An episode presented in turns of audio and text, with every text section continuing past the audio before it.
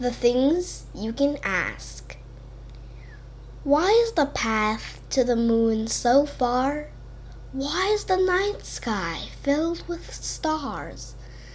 The things you can ask, they're endless, you see. You can ask about horses or bats or cars. You can ask about cliffs or an old house. You can ask about a cat or a mouse. You can ask about tropical islands or a lady wearing a blouse. You can ask about caves up on the mountain or the angels that squirt water in the fountain. You can ask about cowboys. There are so many things I wouldn't be counting. You can ask about trees, tigers too. You can ask about me and mango fruits. There are a lot of things to think about. What will you do? Now remember this by heart. Think more and you'll be more smart. Well, I've gotta go, for I've already done my part.